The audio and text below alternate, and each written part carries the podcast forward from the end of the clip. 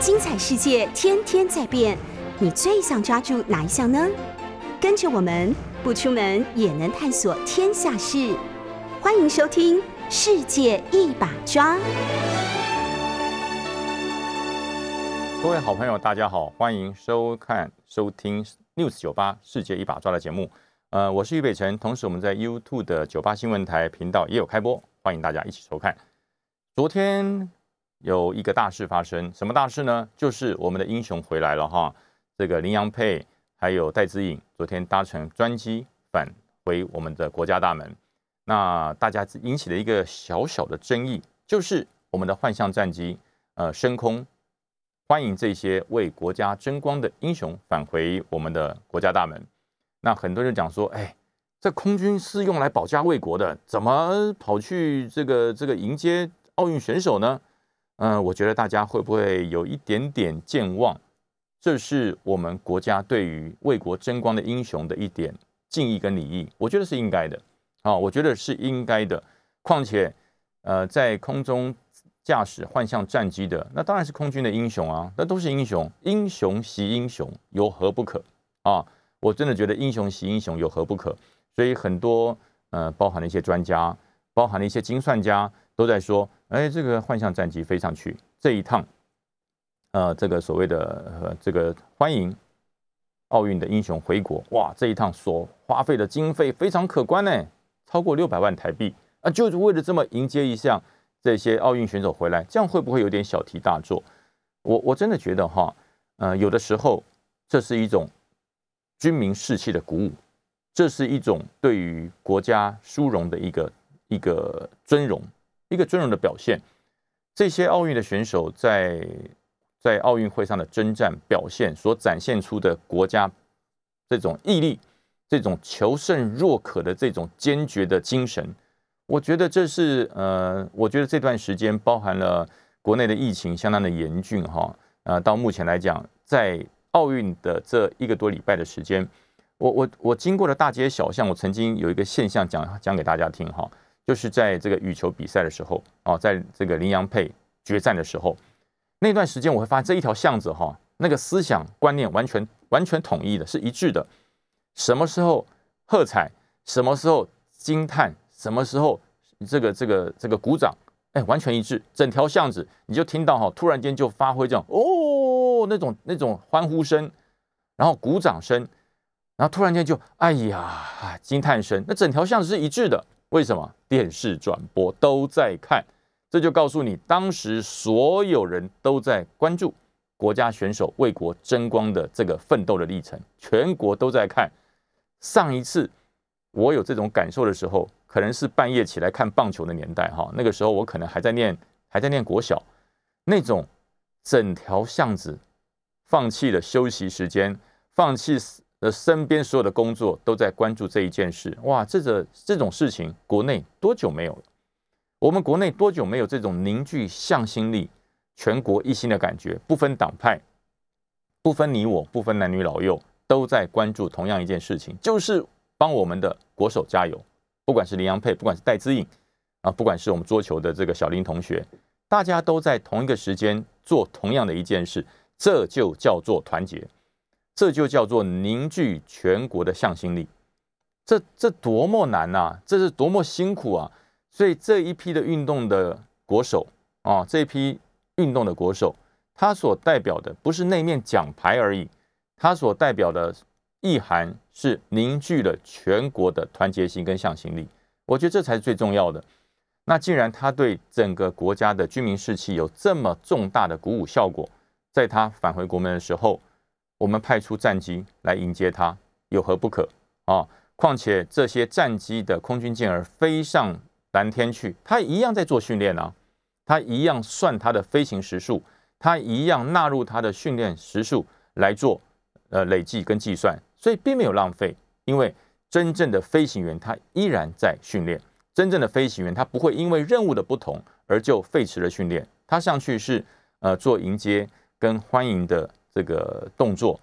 是任务，但是也是训练。所以他飞上去将近一个小时的时间，下这个这个落地之后，他一样是满满载训练到了他的训练时数，所以没有浪费啊。我们的空军的飞行员飞上蓝天，来驾驶幻象两千的飞机来执行任务，这是任务也是训练。所以就训练成本，就整体的空军的成效来讲，我觉得没有浪费啊，没有浪费啊。平常就算没有任务的时候，我们的空军也在飞行啊，也在训练啊。如果大家有住在机场附近，空军起降的频率、起降的机机架这个这个架次的频繁，大家住在机场就知道了嘛。平常我们的空军就在飞，平常我们的空军就在训练，平常我们的空军就在实施我们国内空域的这个战斗寻觅，都在实施啊，没有停过啊。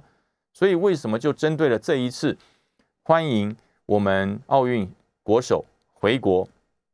的这个动作就在那边批评呢，说啊这样子会不会太高调？呃，这样子会不会不符合飞行程序？呃，这样子会不会呃让让大家觉得我们好像这个穷兵黩武？我们好像要要要打仗？军人就是要耀武扬威。我直接跟大家讲，我们的三军健儿就是要耀武扬威。耀武扬威的目的就是要宣扬我们的战力跟军力，就是如此而已啊。所以你可以透过金牌的国手。在飞机上看到了我们的幻象战机啊，伴飞，然后呃对他呃做出所有的这个致敬的动作啊，包含了这个烈焰弹的这这个这个发射哈，这些让这些奥运国手用他的手机拍摄之后，发表在他个人的 Instagram 上面，让全国的人看到，而且最主要是英雄惜英雄，当奥运金牌的得主，当奥运银牌的得主戴志颖，还有这个林洋配发出那种。佩服的赞叹声，哇，好酷哦！我们的空军真的好酷，好棒哦！这一个宣传超过了国防部宣传预算的百倍千倍，因为大家都在看，大家都在关注，所有人都在关注这件事情。由国手、由金牌、银牌得主所发出的这种佩服的声音、赞叹的声音，这种英雄惜英雄的感觉，国防部花再多的钱都买不到这种感觉。你花很多的钱去办营区开放，去办这个呃空军的相关的活动，你能够吸引到像这一次金牌国手返国、银牌国手返国、羽球代表队返国这一种新闻的热度，这一种人民的关注的程度，这种对于国军高超的训练、飞行的技巧，这种展现无价，这哪是六百万买得到的？我想六千万都买不到。所以说很多事情，我们国人看事情，国人切入点千万不要用狭隘的用金钱去计算，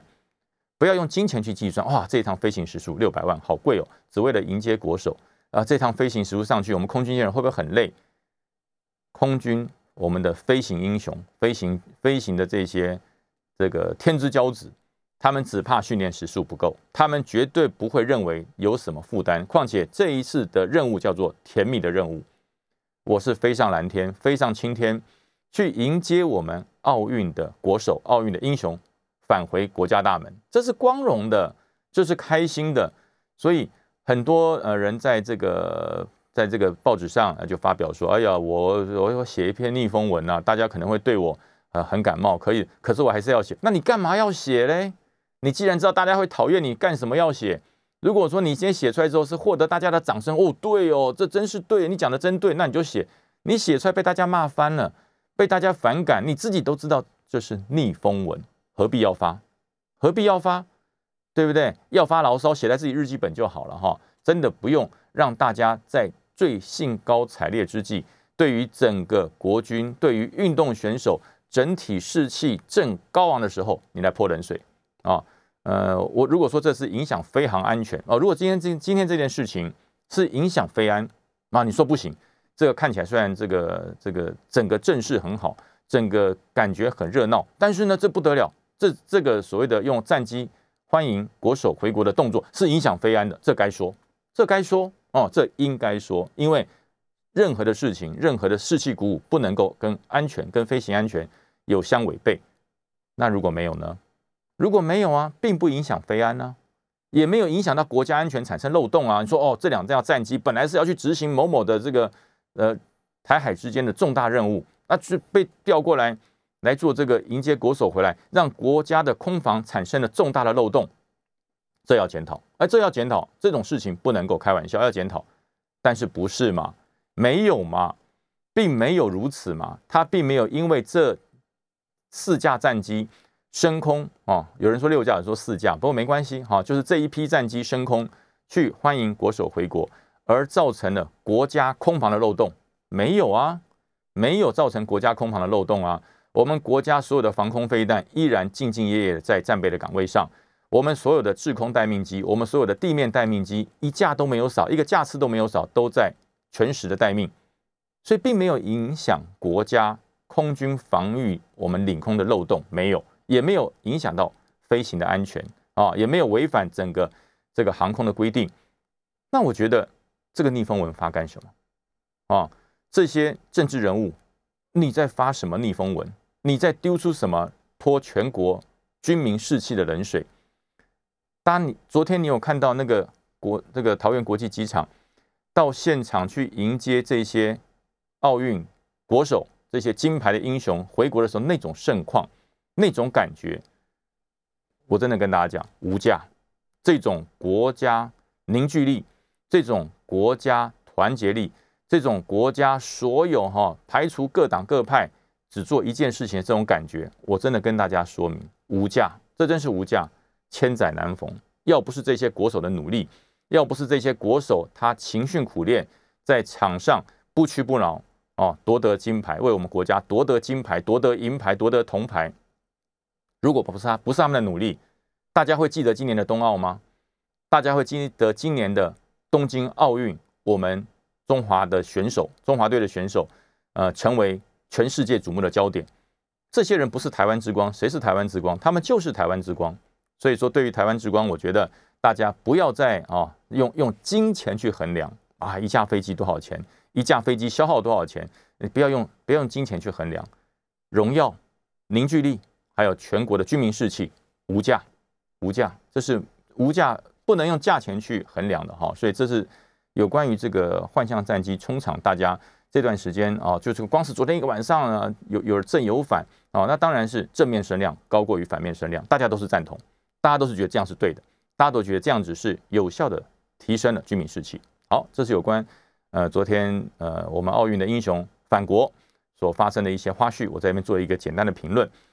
呃，另外还有关注一件国际上的事情啊，今天呃暂时不讲疫情哈，因为我觉得疫情是朝好的方向的发展，所以今天不讲疫情，也不讲疫苗。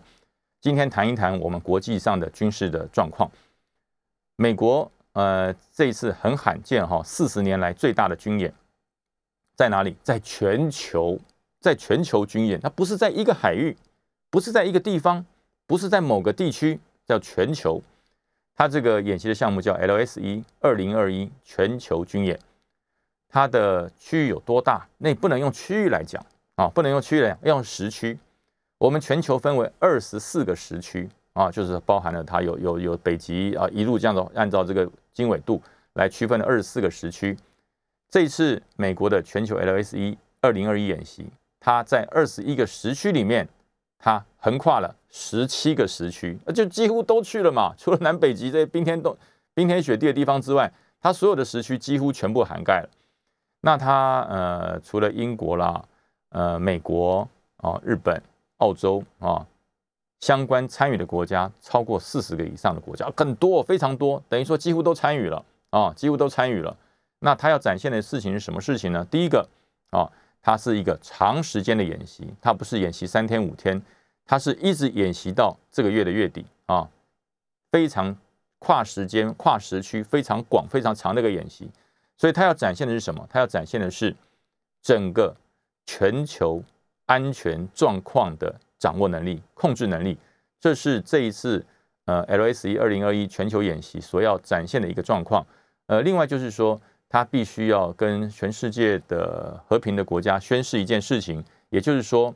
全球的航道安全、全球的空域安全、全球的经济贸易活动的安全，绝不是由美国一个国家来决定，而是所有爱好和平的国家一起来努力。也就是说，在地球村的一份子，都要对世界和平贡献出一点心力，所以参加国家会如此之多哦，涵盖的面积会如此之大，这就是整个呃在近期国际上一个非常大的一个军演哈，动员多少人？光光是动员就超过了二点五万人，那还不包含了其他间接参与的国家哈。呃，那这个演习里面要观察的点有几个点呢？很多我们在演习的时候都会观察一个，第一个就是装备嘛，有哪些装备？那这所有的装备几乎航母战斗群哈跟两栖战斗群占了大宗，也就是航母啊航空母舰的战斗群，它做的是海面整个海域空域的控制。那但是这比较值得观察的是两栖作战的战斗群啊，两栖作战战斗群，两栖作战战斗群它是要登岛的，它是要登岛的，它要实质占领与控制。那但是这次的演习称为二零二一全球演习的状况，就是说它必须要有足够的能力，是可以归附，是可以收复某些啊失去的岛屿。就是说，如果例如说有某个岛屿被了这个野心的国家侵侵占了、占领了。他有这个本事把它给归附回来、收复回来，所以才会有这个两栖作战的部队在随同这次的参演，一起一起参加操演。所以这个演习的实质意涵就是要稳定全球各个热点区域的局部的安全，不要让这个热点区域里面生活的民众还有国家产生恐惧啊。所以这是第一个他要展现的事情。那当然，他超过了。这个这个等于说全全世界各国家主力的这个水面舰都参加了啊，那水水面底底下的潜舰也是编列参加。那详细的数字哈，我在这边就不要不要赘述，因为大家其实听收音机也背不起来啊。所以就跟大家讲，所有主力的这个世界各国的战舰都参加了，而且呃有一个特色，它就是结合了网络的控制与掌握，它全球十七个时区。跨这么广的时区，你要如何去指挥管制，还有展现各个时区里面演习的成果？对，透过了全球啊，全球的网络，它会把所有在不同时区演训的状况回传到中央指挥机构。中央指指挥机构演习演习的总指挥机构，它会用全球布局的模式来看一看这次演习有没有产生到全球布局的漏洞，然后予以做演习以后的。这个后续的观察跟调整，哦，所以呃，当然美国参演的部队很多了哈。美国参演的部队包含了海军的舰队司令部、印太的海军司令部、欧洲总部的海军司令部下辖的第二、第三、第六、第七跟第十舰队啊，几乎都参演啊，几乎都参演。所以美军这一次的参演的相当的广大。那大家说，哎，那这个这种演习？会不会常常演习？不会，不会。这这种演习哈，真的不会常常演习。这种所谓跨时区的演习，消耗的时间、消耗的这个经费相当的庞大。所以说，它是演习一次就会把所有的参数一次收集齐全。所以为什么要演习这么久？演习到月底，哎，从现在一直演习到月底，为什么演习这么久？就是他要把这一段时间演习的参数全部收集起来，因为下一次还要动员到这么多的国家，横跨这么多的时区。那可能不是三五年之内会再再实施的哈。上一次这种跨时区的演习 超过四十年了哈，就是你看四十年前才举行过一次，现在又举行了，也就表示这四十年间，因为科技的进步，因为装备的改革，因为战术战法的调整，那四十年前所采取的跨时区的演习所得到的参数已经不适用哦，已经不适用了。呃，四十年前虽然做的很精准、很精确，但是因为载具的不同，装备不同，人员训练素质的不同，最主要是通信素质的不一样。以前可能是用话机、用无线电拍电报来做相关的这个传递，那它还会有时隔跟时差的问题，传递到那个地方之后还要经过时隔的换算。但是现在进入了呃全球数位网络的时代，那这些四十年前所采取的参数都不适用，完全不适用。所以呢，重新建立参数跟联络的网络。所以这一次如果建立的非常的精准啊，这不同时区、不同时差所产生的这些战战略的参数、装备武器性能的参数，这一次如果建立起来，可能啊不会用到四十年啊，因为按照科技进步的速度跟武器装备更新的速度，以前可能是五年、十年一个推进，那现在由于科技的这个跳跃哈，整个科技装备的跳跃，可能啊两年就一个推进。啊，所以可能两年就可推进，所以未来我相信这种全球布局性的这个跨时区的演习，可能不会拖到四十年才演习一次，最多可能五到八年就会实施一次的演习。因为大家可以回想一下，五年前、八年前，您用的手机是什么形式？再往前推十年前，你用的手机是什么形是什么形式，对不对？在两千年，在二零零零年，现在是二零二一年，二十年前你所使用的通信装备，你所用的手机数据多媒体装备，跟现在差多少？对不对？两千年、二零零零年，我们所拿的手机根本还不能上网了，就算上网是非常龟速的上网啊。你所有要阅读报纸、要阅读资料，都是要买纸本资料。二十年后的今天，大家要阅读新闻，还需要跑到这个报摊或者超商去买一份报纸来看吗？不需要吗？你的手机只要一打开，网络一连接，所有的新闻掌握在你的手里面。所以现在的资讯的获得的速度，连一般的百姓都如此之快。那军事演习还能使用四十年前所产生的参数吗？还能够使用四十年前所使用沿用下来的联络方式吗？以前都要靠话音、靠语音来通信、来通话。现在的演习，它根本就不需要用话音跟语音，直接透过网络数据、资料、参数的连接，它直接指定目标、指定区域、指定时间，它都是完全自动化。所以这些参数的建立，会因为速度、联系、网络传输的快速，会缩短了呃全球不同时区之间的距离。也就是说，这个。以前不能做到的事情，现在做得到了。它可以全球不同时区在统一的指挥管制之下啊，做统一的战略指示与构想。所以这就是这一次美国 LSE 二零二一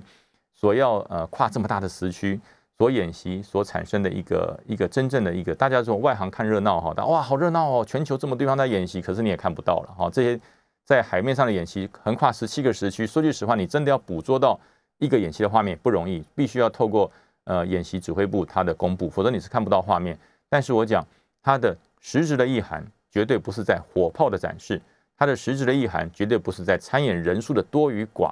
它的实质意涵是要求取更精准配合装备所进入的最最精准的参数，这才是这个全球 LSE 二零二一演习的这个核心目标所在。好，我们休息一下，进广告，下集再继续来谈。哎，各位好朋友，大家好，欢迎回到九八新闻台世界一把抓，我是于北辰。呃，在上一节我们谈到了美国的演习，还有我们奥运英雄返国的一些一些话题哈。那当然哈，这个知彼知己哈，才能够百战百战不殆。呃，美国有动作，LSE 全球的演习，那我们的敌人啊，我们的这个对岸的解放军有没有动作？有动作啊，也有动作，而且这个动作大家不得不关注啊。为什么？是对岸的七十三集团军，呃，在福建外海。实施了这个水陆啊，还有这个空中的三期演习。那大家想说，哎，那人家演习关我什么事？当然关我们有事啊！七十三集团军就是针对我们国家，就是针对中华民国的攻岛部队，就是针对我们国家的攻岛部队。所以说，有关于七十三集团军的一举一动，我们都必须要非常的关注。因为我讲过哈，知敌知敌知己，知彼知己。才能够哈做好战备的准备。我们不求战，但是我们中华民国的国军绝对不避战啊！呃，物是敌之不来，事无有以待之。我们绝对做好最完整的准备。嗯，这一次呃，按照中国官方的宣布哈的宣布，就是在福建外海七十三集团军做了哪些的演练呢？啊，呃，其实包含了他的零五式的水陆坦克做了一个海上编队队形的一个。登陆两栖登陆的演练，那这个演练，呃，严格来说，啊，严格来说，我觉得它整个场面的控制，还有演习的指挥管制，从画面上看来，啊，是管制的相当的良好。每一部战车等间隔、等距离，然后队形排得非常整齐，然后呃，这个整齐划一的，向这个海滩上面来做一个两栖的登陆。那如果说按照阅兵的态势，按照整个演习检定的态势，呃，那是一个非常成功的演习啊，非常成功的演。虽然只是画面，但是我们从整个装甲部队演训，还有登陆装登类登陆作战的演训，哦，那是一个很成功的演习。但是呢，我总觉得这个演习作秀的程度过于实战的程度，就是说它的编排实在太完整，在实战的状况之下，呃，你的水陆坦克之间的间距不可能这么小。啊，间距不可能这么小，为什么边间距不能这么小呢？因为如果你用来展示或者是要拍影片，这样做是 OK 的啊，是 OK 的，那画面很漂亮啊，气势磅礴啊，气势磅礴，动作整齐划一，非常好。所以我说阅兵跟演习不一样，演习并不是要求画面漂亮，演习要讲求接近实战啊！这是我在军中服务这么多年我的一些经验跟心得。如果是阅兵，哇，气势磅礴，整齐划一啊，能够展现最漂亮的这个画面给所有这个观赏或是参加阅兵的这个人家来看啊，这是我们阅兵要做的事情。可是演习不一样，演习的目的接近实战。要接近实战，你的水陆坦克在登陆的时候，如果间距这么小，间距这么小，那抵抗一方的火炮是不是一门火炮就可以毁掉好几部？所以它一定是要拉大间距啊！我们在实际上演习的时候啊，我们几乎是看不到我的临街友军，我看不到，所以才会讲做战场迷雾哈。你在战场上。你在真正的实弹演习，或者是接近模拟实战的演习的状况之下，你是看不到你的左右邻兵在哪里，你也不知道敌人在哪里，完全是单车的一个协调联络。所以，要如何在这么一个战场迷雾的状况之下，能够统一指挥你的部队，这是指挥官的本事跟要领。那不是指挥官神通广大，那要透过平时扎实的训练，还有相当灵活的通信网络的管制效果。所以，呃，这个演习我看了之后，我说哇，这是非常好的画面，但是是一个有一点偏离实战的演习画面。那这个状况呢，是第一个水陆坦克登陆的状况。我觉得，呃，时机点还有演习的场场地选定的太完美了啊，每一个登陆桩都可以刚好容容过一部水陆坦克登陆的距离，这不可能嘛？登陆装的目的，这个反登陆装的目的，就是要阻止你所有坦克登陆啊。那你每个登陆装刚好可以有一台坦克通通过，那不是量身定做好让你按剧本演的吗？这是不对的啊！真正的演习必须要有攻击方跟这个防守方，防守方是要竭尽所能的不让攻击方来登陆，然后攻击方要竭尽所能的完成登陆，所以这才是一个完整模拟实战的演习。所以这次我看到这个解放军虽然很呃，我觉得做的非常努力哈，七十三集团做的非常努力，但是我们按照这个内行人的做法哈，我们曾经在指挥过装甲部队大规模作战的看法，这个演习是成功的阅兵，成功的展示，但是是一个呃比较失真，没有办法模拟实战的作战演习。另外一个就是在演习中间，在这个演习途中有很多的有很多的画面。呃，争取到了很多的镜头哈，很多的镜头，例如说从这个直升机上直接伞兵跳伞，然后进入海中。然后他所宣示的目的就是说，这些人直接从直升机上进入海中，可以减少这个由海上求渡到岸上的距离，所以可以争取到更多的这个这个不同的地形跟时间点的一个一个缩短它的攻击的时间。那但是按照我们整个军事的经验来讲，登陆有两种，一种是空中着陆，就是从飞机跳到陆地上，这叫空中着陆；第二个叫做由海到陆，就是从海面上从小艇上，这个不管是水陆坦克还是单兵跳下来之后，透过球渡啊，就是等于说你要渡过水，然后登陆上岸。这有两种，一个空中，一个是从海上。这不管是空中还是海上，最危险的就是求渡跟降落的这段时间。因为你的这个空降兵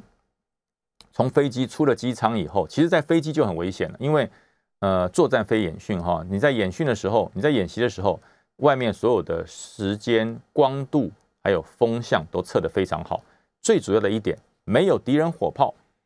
没有敌人火炮啊。这个跳伞的训练，我们也从事过。如果你从高空跳出来的时候，你外面是完全没有敌情威胁的，你跳出去，那是一种训练。那是一种挑战，所有的危险因素都是控制在天候、地形，还有你的伞具上。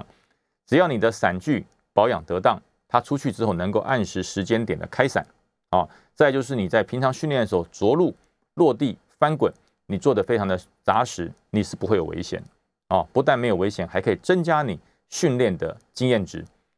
但是如果是实战，完全不一样，你可能连跳出机舱门的勇气。你都需要有相当大的心理建设，因为机舱门一打开，甚至机舱门还没有打开的时候，你的机身旁边的弹咻咻咻的飞，你可以想想看，你的机舱门一打开，你外面看到的是枪林弹雨在朝着你这个方向飞，你勇不勇敢跳出去？你敢不敢跳出去？那是一个非常大的挑战，因为你很清楚，我跳出去之后，外面对准你的是枪林弹雨，你要避过枪林弹雨，安全的着陆。这短短的几分钟的时间，就决定了你能不能继续生存下去的关键因素。所以，跳出机舱，从飞机上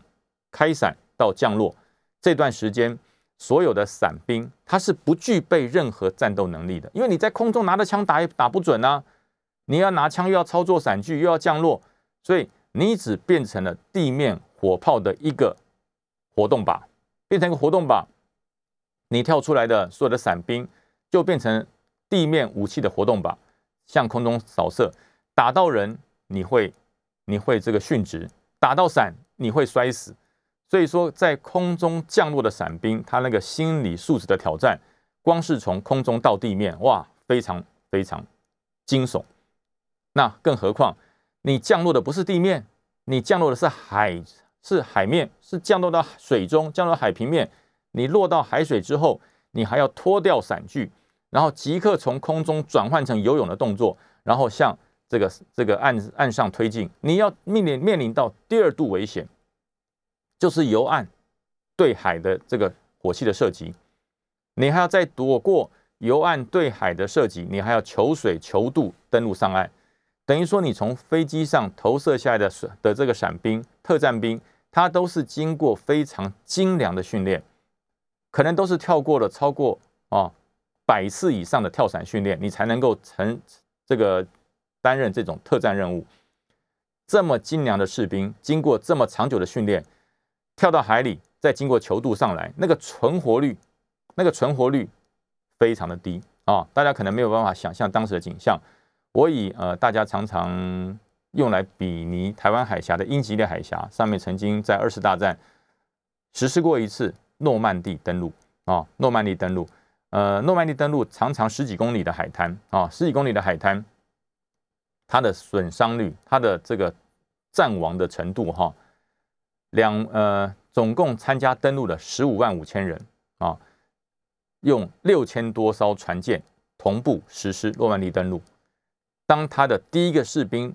跳出他的登陆甲板，开始求渡上岸的这段时间。六个小时，十五万人啊！六个小时之内，十五万人就在海滩上阵亡了一万人。六个小时，六个小时，一万人不见了。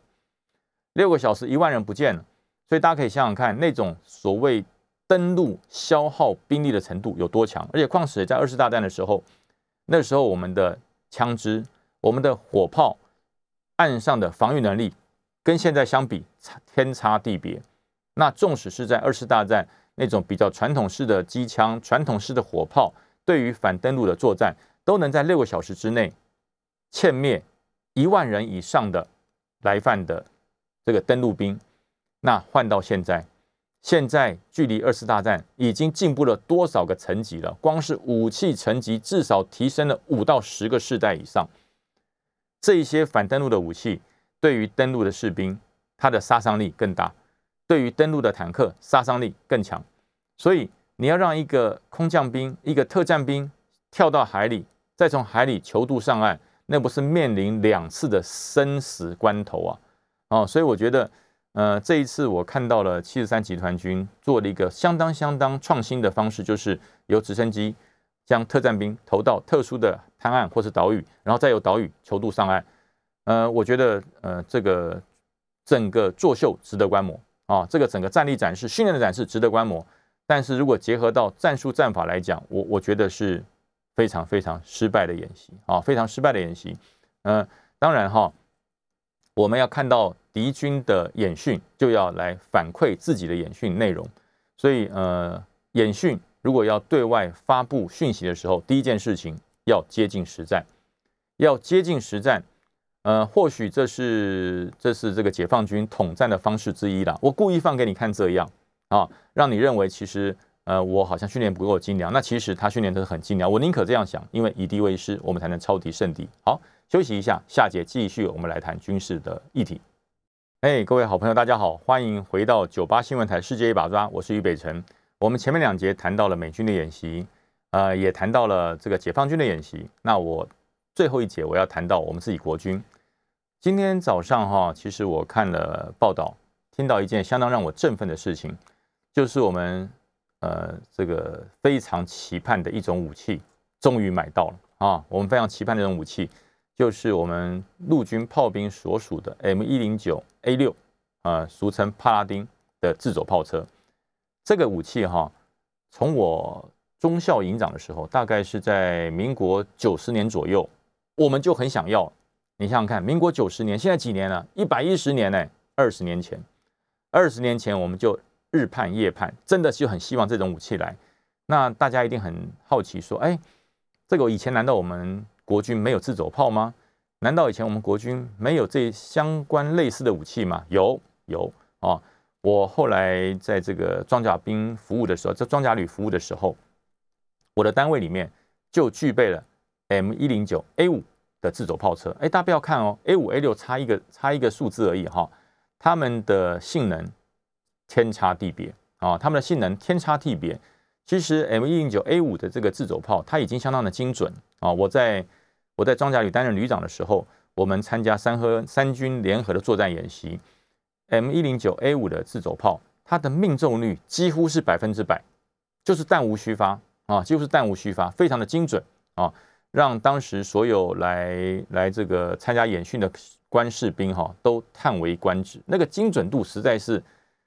可以把中间的靶旗给打掉，非常精准，是炮兵哦，不是装甲兵哦，是炮兵武器，它可以把整个中央的靶旗给打毁。那就是等于说，就像我举个例子，射箭啊，就像射箭，它是射到十十分区的最中间的那个点，它精准点是百分之百。所以，呃，M 一一零九 A 五这代火炮，我们就已经相当相当的觉得很棒。但是，M 一零九 A 六为什么要买？为什么判了二十年要买这个火炮呢？我们在作战的时候，除了准以外啊，除了准以外，还有一个要求叫做快啊！天下武功无坚不破，唯快不破。快要快，还要再快，还要非常快，在战场上反应快，射击快，准备快。就能够获得胜利。那这个 M 一零九 A 六的帕拉丁的这一门的自走炮就具备了快还要更快的特性啊！为什么说具备快还要更快呢？呃，如果说在军中服务过、担任过炮兵部队的士兵或者是军官，你很了解炮兵的射击哈，最慢的一一个时间是在于射击指挥，在于射击指挥跟这个火协会议。那当火协会议决定出它的所有的这个弹。弹呃这个目标位置的时候，它只要下达到啊我们的射击组，那射击组必须要在最短的时间之内完成射击准备，发射出第一发炮弹啊，发出第一发炮弹，因为第一发炮弹出去，那叫标示弹啊。那我们我们在演习会这样做，但是真正作战没有什么标示弹，就是一个一群打出去。那这个射击准备的时间就非常重要。那一般来讲，我们从射击指挥所啊完成了射击目标的标定，完成了经过了火协的会议。完成目标标定之后，要把目标传送到各门炮。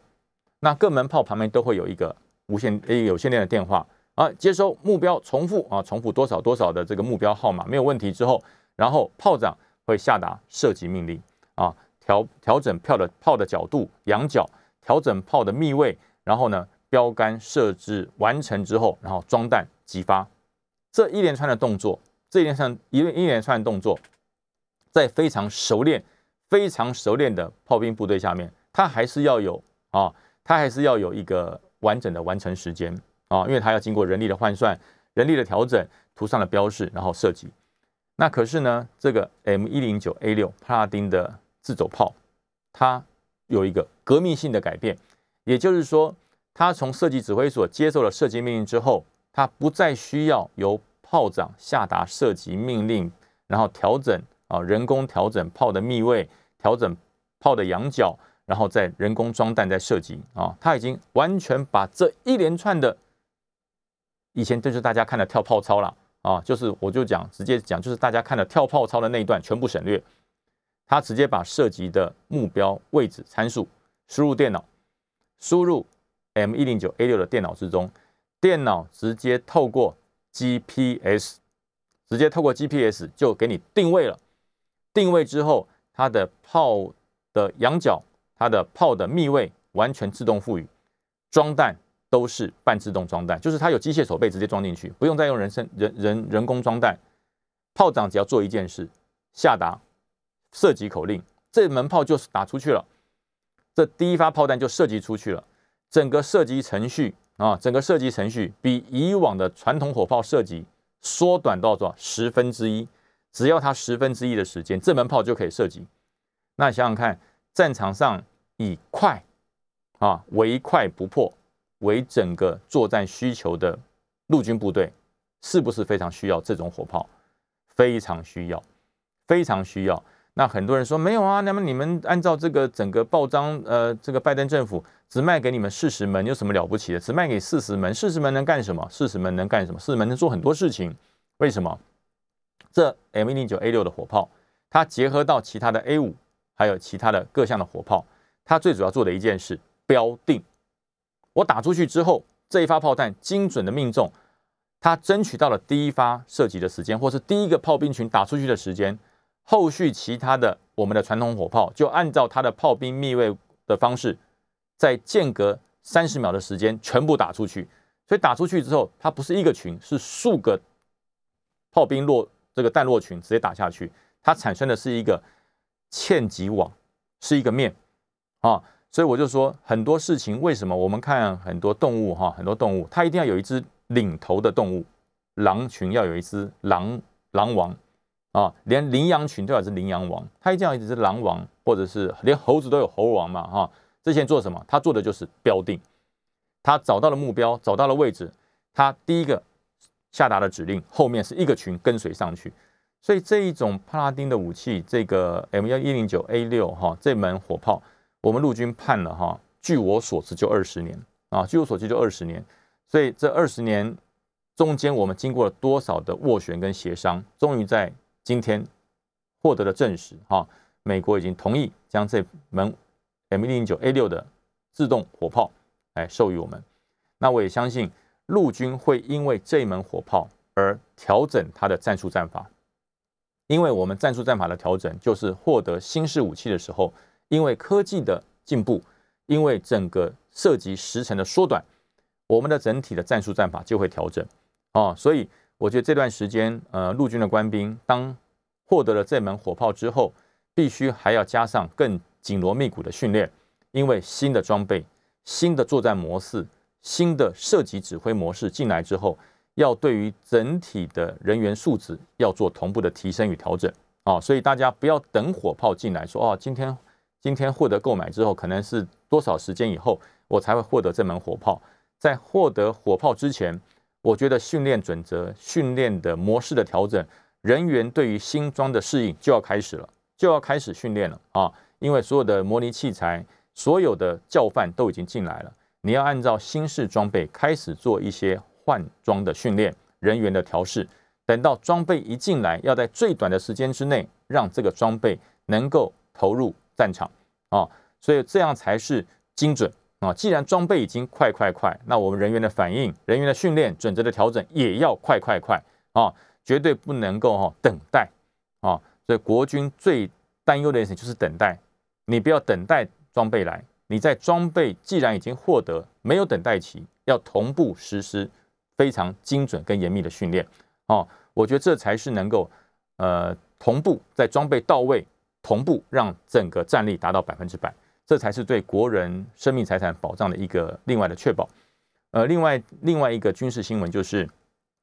呃，在最近东沙岛，我们的海巡部队要实施多项火炮的设计。那里面大家比较关注的一门火炮就是红准中科院自制的红准反装甲火的这个飞弹，火箭飞弹。